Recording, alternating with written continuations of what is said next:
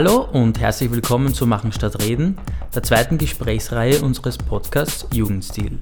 Wir sprechen hier mit jungen Menschen, die nicht nur reden, sondern auch etwas tun. Und dieses Mal sprechen wir über das Thema unserer Generation, und zwar den Klimawandel.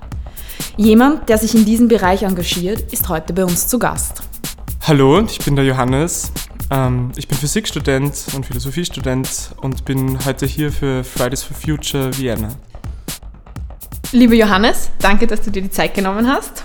Ähm, meine erste Frage, ist die Menschheit noch zu retten? Also zunächst einmal ein ganz klares Ja. Ähm, natürlich ist die Menschheit noch zu retten, aber dafür müssen wir jetzt damit anfangen. Was müsste man konkret unternehmen, um das Steuer noch herumzureißen? Also ähm, man muss da ein bisschen ausholen. Also wo sind wir gerade? Ähm, die Proteste, die jetzt überall losgehen, die man in Deutschland, wo man in Deutschland hört, ähm, dass Jugendliche auf die Straße gehen, wo in Belgien Jugendliche auf die Straße gehen, die schließen alle an an die 24.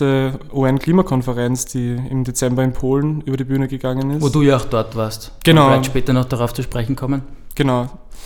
Ähm, und diese Klimakonferenz ähm, galt als eine der wichtigsten, also auf jeden Fall als die wichtigste seit dem Paris Agreement ähm, 2015.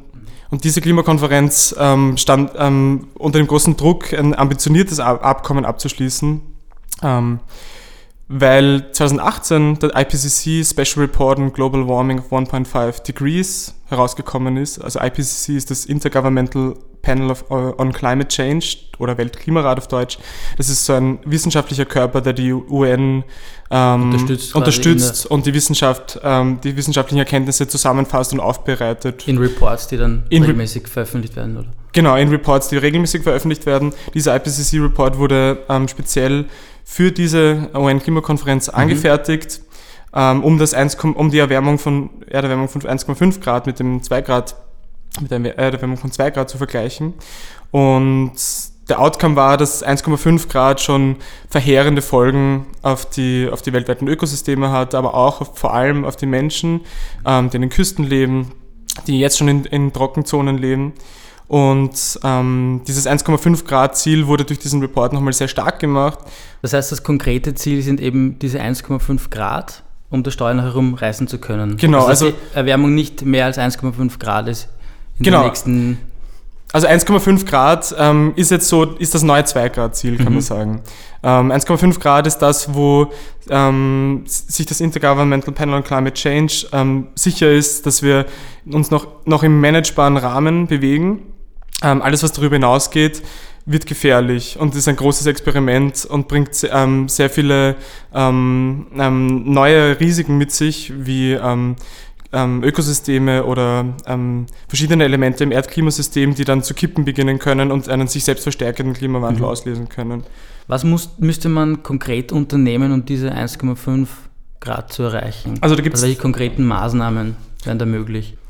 Also es gibt da zwei Benchmarks. Es ist einmal das Jahr 2030, ähm, wo wir auf die Hälfte der momentanen Emissionen runtergekommen sein müssen und das Jahr 2050, wo wir bei sogenannten Net Zero Carbon Emissions angekommen sein müssen. Das heißt, die ähm, Kohlenstoffsenken der Erde müssen die, unseren ähm, Kohlendioxidausstoß kompensieren, vollständig.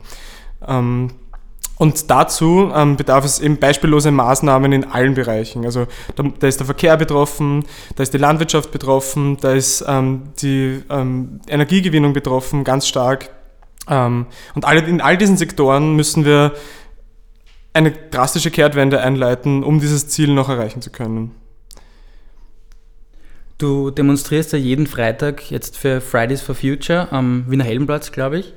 Vielleicht kannst du uns kurz erklären, was ist Fridays for Future? Wer steckt dahinter? Und was ist so der Plan? Fridays for Future ist die globale Antwort der Jugend auf die Versäumnisse der Alten. Wir müssen ähm, unserer Regierung zumindest in unseren Möglichkeiten zeigen, dass ähm, Klimaschutz das die Priorität Nummer eins sein muss im Moment, um unsere Zukunft zu sichern. Und wir sind ähm, heimgekommen von der ähm, Weltklimademo, also ich mit ein paar Freunden und Freundinnen, mit denen ich gemeinsam dort war, und haben gesagt, okay, ähm, wir fangen jetzt ähm, denselben Protest an, den Greta Thunberg schon im August ähm, letzten Jahres angefangen hat, nämlich wir gehen vors Parlament und streiken dort für eine ambitionierte Klimapolitik. Und so ist Fridays for Future Vienna entstanden. Also wir waren ein Zusammenschluss von vier, fünf Leuten, die gesagt haben, wir möchten was starten, ähm, haben ein bisschen darüber gesprochen, was wir machen können. Und im Endeffekt haben wir einfach gesagt, okay, wir melden jetzt mal eine Demo an. Haben das alle vorher noch nie gemacht, haben, sind auf die Polizei gegangen, haben gesagt, ähm, ja, wir möchten jetzt eine Demo anmelden, ähm, haben ein Facebook-Event aufgesetzt und ähm, Zwei Tage später war schon der erste Freitag, der 21. Dezember. Und schon zum ersten Streik ähm, konnten wir 100 Leute erreichen. Also ohne, dass wir schon im Vorhinein Outreach betrieben haben in irgendeiner Form. Wir haben nur das Facebook-Event gestellt und halt unter unseren Bekannten beworben. Das Event wurde 100 Mal geteilt und auf einmal war der, war der Heldenplatz schon voller Leute, die genauso gedacht haben wie wir und das war sehr ermutigend. Ähm, wie erklärst du dir den Erfolg von, Erfolg von Greta Thunberg oder was steckt hinter dem Phänomen? Warum eigentlich gerade jetzt? Hat das einfach mit der Klimakonferenz zu tun? Wenn du sagst, ihr habt jetzt schon so viele Menschen davon begeistern können, obwohl ihr eigentlich noch nicht so viel promotet habt im Vorhinein, ist das einfach das Thema der Zeit? Ähm, also ich glaube, Greta Thunberg hat da ähm, ziemlich einen Nerv getroffen. Also sie ähm, ist eine unglaublich starke Person, also wenn man, wenn man sie mal erlebt hat von ihren Auftritten, ähm, die sich einfach kein Blatt vor den Mund nimmt, die Dinge anzusprechen, wie sie sind. Und durch ihren ähm, und durch, durch, die Einfachheit auch ihres Protests, einfach einen Freitag nicht in die Schule zu gehen, stattdessen sich vor das Parlament zu setzen mit ihrem Schild ähm, Schulstreik fürs Klima, ähm, hat sie, glaube ich, sehr viele Leute abgeholt, die ähm, die frustriert waren, schon für lange Zeit ähm, sich mit Klimapolitik beschäftigen. Ähm, und natürlich hat es damit reingespielt, dass wir eben diesen neuen Report bekommen haben, der uns gewarnt hat, wie wichtig Klimaschutz jetzt ist und wie, welche Prioritäten wir da setzen müssen. Und ähm, ich glaube, das hat sich, ähm, ich glaube, das hat sich einfach selbst verstärkt. Ich habe eine Frage vorher mir irgendwie gestellt, eben so was Greta Thunberg als Person eben oder als einzelne Person schafft, was Greenpeace zum Beispiel irgendwie nicht schafft. Also wo erklärt sie oder wie erklärt sie da der Unterschied? Du hast das jetzt schon eh schon angesprochen. Vielleicht ist es die Einfachheit, dass es eine Person ist. Mhm. Also ich glaube, die Stärke von Greta Thunberg ist, dass, ähm, dass sie die, diese ähm, Generation verkörpert am besten, ähm, die vom Klimawandel ähm, am stärksten betroffen sein wird. Ihr Anspruch oder ihr, ihre Message ist ja, warum sollte ich für eine Zukunft lernen, in der ich nicht mehr gut leben kann. Und ich glaube, diese, ähm, das verkörpert einfach das Problem am besten, weil wenn wir jetzt nicht handeln, dann werden wir in der Zukunft in einer Welt leben, ähm, in der wir uns weniger Sorgen machen müssen darum, ob, ob, Schülerinnen in die Schule gehen, sondern vielmehr darum, wie wir überleben werden. Und ich glaube, sie hat das, ähm, sie verkörpert diese, ähm, diese Generation am besten, die jüngste Generation, mhm. die eben die meisten Folgen davon tragen wird. Zwei Dinge, die man von ihr lernen kann. Ähm, auf jeden Fall ähm, Ausdauer und auf jeden Fall Mut. Also wenn man jetzt gerade ähm, ähm, in sozialen Medien unterwegs ist, ähm, sehr viel wird über Greta Thunberg gesprochen und sehr viele Artikel über sie veröffentlicht. Aber wenn man sich anschaut, was für ein Backlash und auch für offenen Hass sie erfährt dafür, dass sie für eine lebenswerte Zukunft eintritt, und wie mutig und ruhig ähm, diese 16-jährige Schülerin darauf reagiert, ich finde das unglaublich stark. Also da kann man sich sehr viel abschauen davon, wie Diskurs zu führen ist.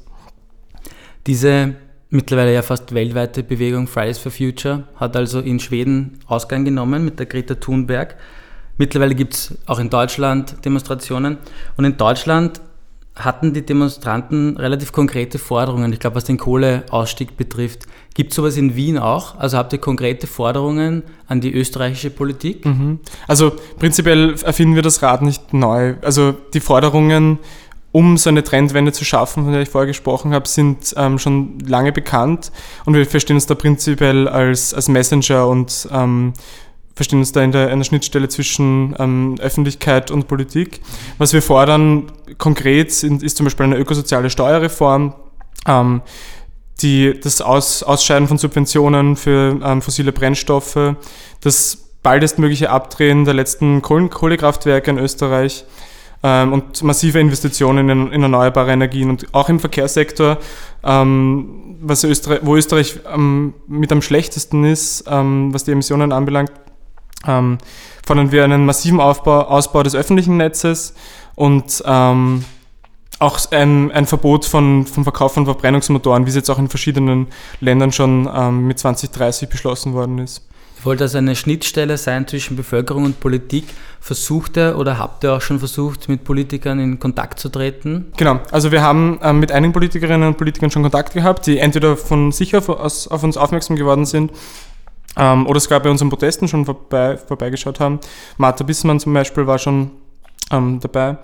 Ähm, wir möchten aber natürlich mit allen Politikern und Politikern ins Gespräch kommen, weil das Thema vor keiner Parteilinie Halt macht. Und ähm, genau als solche Bewegung verstehen wir uns eben auch. Als eine, die sich niemandem zugehörig fühlt, auch keine NGO. Die wir, wir haben niemanden im Hintergrund, der uns ähm, dazu aktiv unterstützt. Also wir sind ein Zusammenschluss von Privatpersonen und möchten eben auch als Plattform wirken für alle Initiativen und Gruppierungen, die, die sich eben für eine Klimapolitik einsetzen.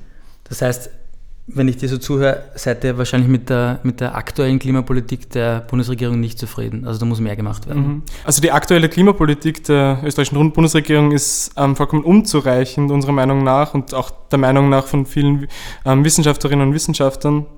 Ähm, die österreichische Bundesregierung setzt sehr viel auf, auf ähm, freiwillige Anreize. Also wenn man Elisabeth Köstinger so zuhört, ähm, ihr, eines ihrer Steckenpferde ist ja das Elektroauto, wo wir wissen, dass das ganz andere Umweltprobleme noch mit sich bringt. Und ähm, wir sehen einfach nicht die, die großen Würfe, die großen Visionen, wie Österreich ähm, zu einem klimaneutralen ähm, Land werden kann und als Industriestadt auch als Vorbildfunktion ähm, funktionieren kann. Was uns auch sehr stört, ist, dass die Klimakrise als solche nicht kommuniziert wird von Seiten der Bundesregierung, ähm, sondern im Gegenteil, wir haben Regierungsmitglieder wie den Vizekanzler Heinz-Christian Strache, der noch im Dezember in einem Interview im Standard den menschengemachten Klimawandel bezweifelt hat, beziehungsweise den wissenschaftlichen Konsens, was das Thema angeht, bezweifelt hat. Und solche Entwicklungen ähm, finden wir sehr problematisch und in Anbetracht der, ähm, ähm, in Anbetracht der Lage ist, sind diese Entwicklungen eben sehr problematisch. Ähm, seid ihr als Organisatorinnen von Fridays for Future international miteinander vernetzt? Sprecht ihr miteinander? Das beginnt jetzt gerade, genau, weil wir einen großen Klimastreik vorbereiten am 15.03. Ähm, da wurde zum weltweiten ähm, Klimastreik ausgerufen, ausgehend von australischen Schülerinnen, die auch schon seit Wochen zu Tausenden auf die Straße gehen. Ähm, und dazu sind wir gerade im Gespräch, vor allem mit, mit den Deutschen, vor allem auch mit den Schweizern, die uns eben unmittelbar Nachbarn sind. Ähm, genau, und da möchten wir eben weltweit ein Zeichen setzen für eine ambitionierte Klimapolitik. Dazu ist Vernetzung ganz wichtig. Wir haben das schon kurz angesprochen. Also du warst im Dezember bei der Weltklimakonferenz in Katowice. Wir würden dich gerade fragen, in welcher Rolle du dort warst, einerseits und andererseits, was so dein Eindruck von der Konferenz selbst war. Also ich war selbst über eine NGO dort, also ich habe einen Badge bekommen, eine Zugangsberechtigung bekommen. Welche NGO über, war das? Über Climate Action mhm. Network. Das ist eine international agierende NGO, die so als Art Dachverband für sehr viele NGOs ähm, funktioniert, die sich eben für ähm, Klimaschutz einsetzen. Ähm, ich war in der ersten Woche ähm, auf der zweiwöchigen Klimakonferenz in Katowice. Also man muss, man muss das sich so vorstellen, in der ersten Woche ähm, verhandeln, finden vor allem technische Verhandlungen statt um den, ähm, um den Text, der dann in der zweiten Woche ähm, von den Ministern und Ministerinnen der jeweiligen Länder ähm, durchgearbeitet wird und dann zu einem Abschluss gekommen wird. Also ich war, ähm, also meine Funktion war vor allem die, ähm, mich einfach umzuschauen, ähm, an, an Konferenzen, an Vorträgen teilzunehmen. Es gab sehr viel Aktionismus auch dort vor Ort wo ich mich auch natürlich beteiligt habe. Was war so dein Eindruck von den Mächtigen, die dort über das Klima diskutieren? Oder entscheiden. Oder nicht diskutieren oder nicht entscheiden? Ja. Also, ich muss sagen, nach den, meinem Aufenthalt auf dieser UN-Klimakonferenz war ich ein bisschen desillusioniert, inwiefern diese ähm, internationalen UN-Klimakonferenzen uns tatsächlich retten werden, sozusagen. Ähm, man muss aber, also ich würde Ihnen trotzdem nicht Ihre Wichtigkeit absprechen als Plattform für den Austausch. Also was ja dort neben den politischen Verhandlungen stattfindet, ist ganz starke internationale Vernetzung von NGOs, Wissenschaftlerinnen und von der Zivilgesellschaft, die eben ähm, für eine ambitionierte Klimapolitik einsteht. es ist, es ist ein bisschen absurd, weil manche, während einerseits zum Beispiel Antonio Guterres, der Generalsekretär, zu totaler Dringlichkeit aufgerufen hat, ähm, da jetzt ein wirklich ambitioniertes Abkommen abzuschließen, hält zum Beispiel ähm, ein Mitglied der Trump-Administration ein Werbeevent für Kohle auf der Klimakonferenz. Mhm. Also es sind wirklich Absurditäten, Absurd, ja. auf die man dort mit unterstoßt. Ähm, aber nichtsdestotrotz, ähm, also ich fand meinen Aufenthalt extrem bereichernd dort und extrem motivierend, eben selbst aktiv zu werden. Ähm, insofern finde ich, ist es unbedingt notwendig, dass wir dort weiter verhandeln, aber es kann nicht unsere, unsere, unsere einzige Hoffnung darauf liegen, dass wir dort ähm, zu einer ambitionierten Klimaschutzpolitik kommen, sondern vor allem müssen wir unsere nationalen Regierungen in, in die Pflicht nehmen, da Vorreiterrolle zu spielen. Aber was meinst du, warum kommt man genau in dem Bereich, in, in der Thematik Klimapolitik immer so schwer zu Lösungen? Ja, das Ding ist, es ist ja ein extrem abstraktes Thema.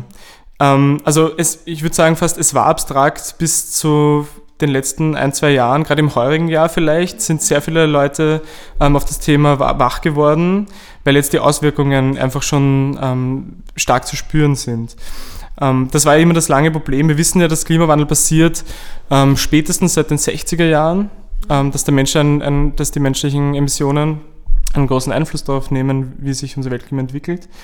Aber ähm, die Signifikanz wurde lange geleugnet, beziehungsweise gab es aktive Desinformationskampagnen in den 80ern von großen Erdölkonzernen, ähm, die den Diskurs darüber total ja, zerstört haben, muss man sagen.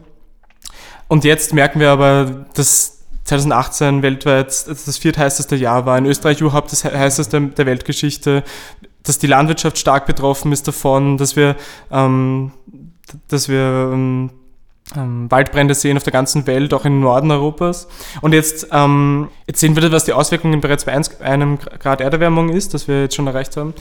Ähm, und jedes Zehntel Grad, das wir eben zusätzlich auf diese 1 Grad draufpacken, wird uns noch zusätzlich ähm, schaden und vor allem auch der Wirtschaft schaden. Also das finde ich ja sehr spannend, dass mittlerweile auch aus, ähm, von Seiten großer Unternehmen eine, eine Handlungsaufforderung an die Politik eingeht. Das heißt, ähm, jetzt geht was weiter, oder?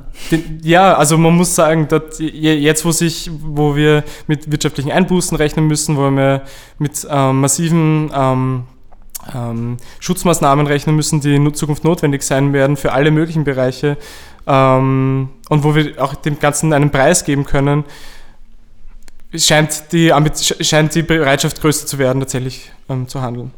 Aber es ist schon noch so, dass sie in Wahrheit einfach wirtschaftliche Interessen der Grund sind, warum es nicht funktioniert, oder? Sind das einfach Lobbys aus verschiedenen Bereichen, weil ich ob es jetzt der Verkehr ist oder die Energiegewinnung?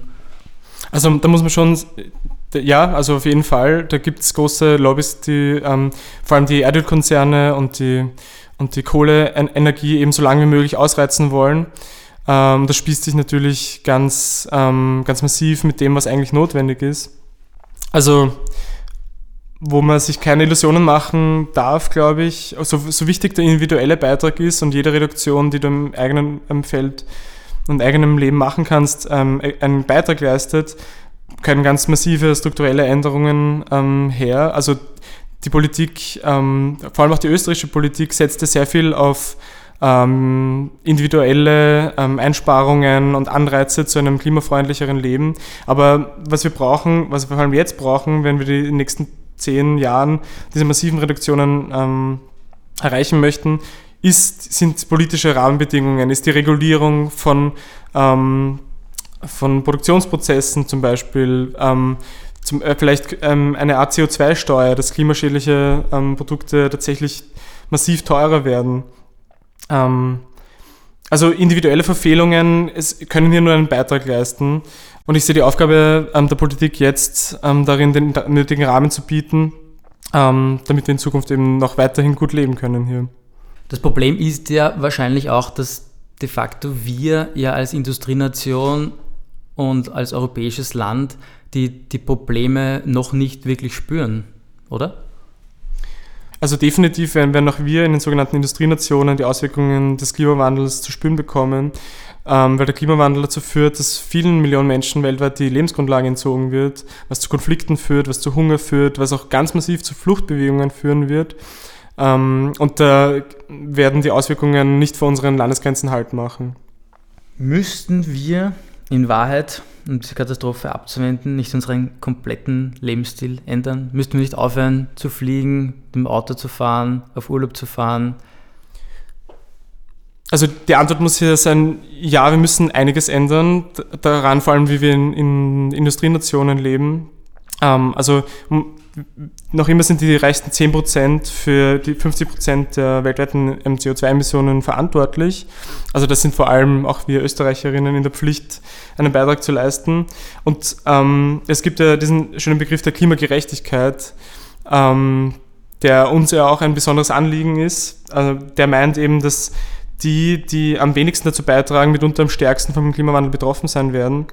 Ähm, also vor allem Länder in der, in der Sahelzone, Subsahelzone, in tropischen Gebieten, ähm, während wir im globalen Norden ähm, aber eigentlich die größten Verursacher davon sind. Also hier müssen wir auf jeden Fall ein Vorbild sein und, ähm, und, und mit gutem Beispiel vorangehen.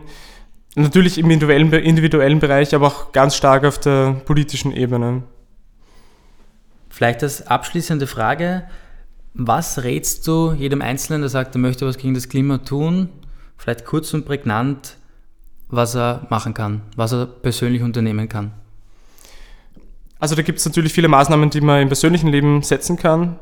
Weniger Fleisch zu essen ist zum Beispiel eine davon, auf öffentliche Verkehrsmittel umzusteigen, ähm, den Urlaub vielleicht nicht in Thailand zu verbringen, sondern vielleicht auch in Österreich. Ähm, aber ganz wichtig ist politisches Engagement und tatsächlich die Regierungen und die, die österreichische Regierung dazu aufzurufen, ähm, ihren Versprechungen auch gerecht zu werden. Wir haben ja dieses Jahr wieder eine Klimakonferenz ins Haus stehen, 2019, auf die jetzt ähm, notwendigerweise auch wieder sehr viele Hoffnungen gesetzt werden, dass dort ambitioniertere ähm, Maßnahmen gesetzt werden.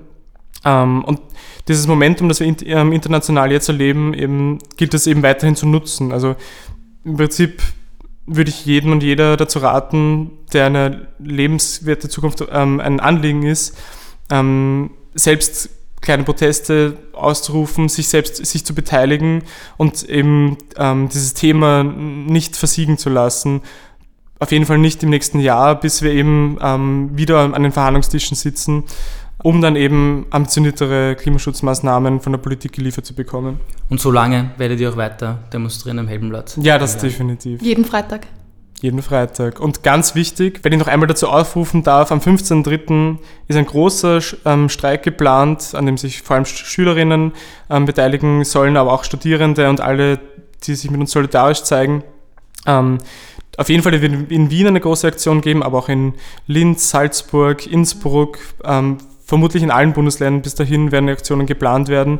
Also hier kann man unter fridaysforfuture.at ähm, sehen, an, an welchem Klimastreik man sich beteiligen kann, um an diesem Tag eben ein internationales Zeichen zu setzen, ein globales Zeichen zu setzen, dass uns unsere Zukunft nicht wurscht ist. Dann Johannes, vielen, vielen Dank fürs Vielen Kommen. Dank. Ja, und auch an euch vielen Dank fürs Zuhören.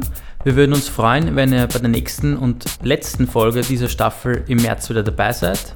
Bis dahin eine schöne Zeit und bis bald. Ciao.